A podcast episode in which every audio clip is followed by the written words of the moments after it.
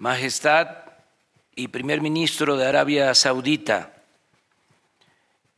estimados dirigentes del G20, señoras y señores, enfrentar las dos crisis, la sanitaria y la económica, nos ha dejado sufrimientos y calamidades, pero también lecciones importantes.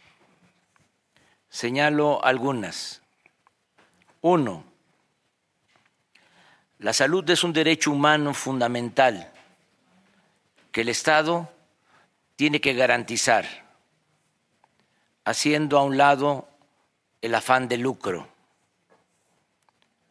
La atención médica, las vacunas y las medicinas deben ser gratuitas y de aplicación universal, como lo establece la resolución de México aprobada en la ONU casi por unanimidad, con 179 países a favor.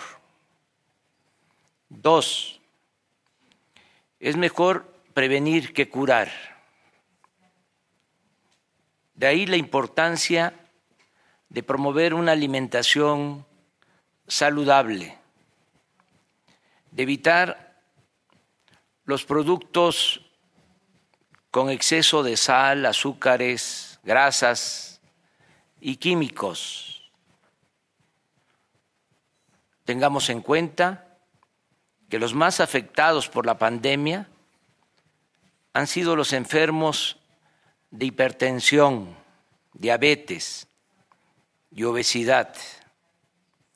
Y estas enfermedades crónicas se originan o se precipitan por la mala alimentación y la ausencia del ejercicio físico y del deporte.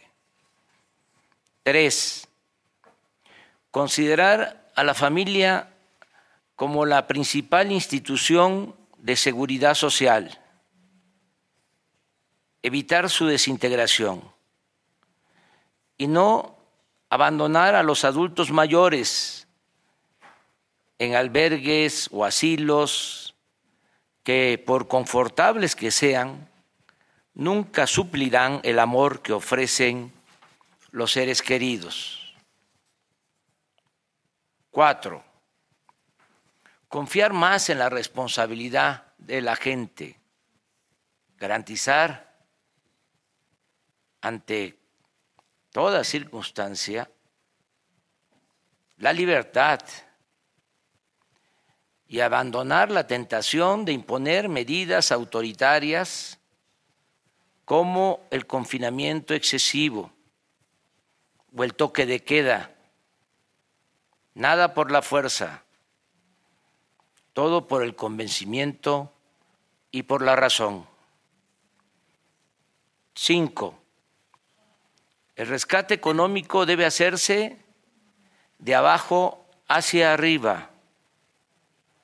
Primero ayudar a los pobres y no centrar las acciones gubernamentales solo en destinar fondos públicos a empresas o a instituciones financieras en quiebra.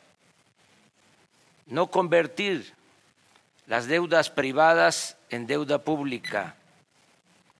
Evitar el endeudamiento y menos aún si es en beneficio de pocos y a costa del sufrimiento de muchos y de las nuevas generaciones.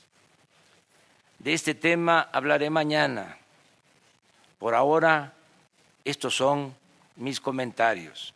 Muchas gracias.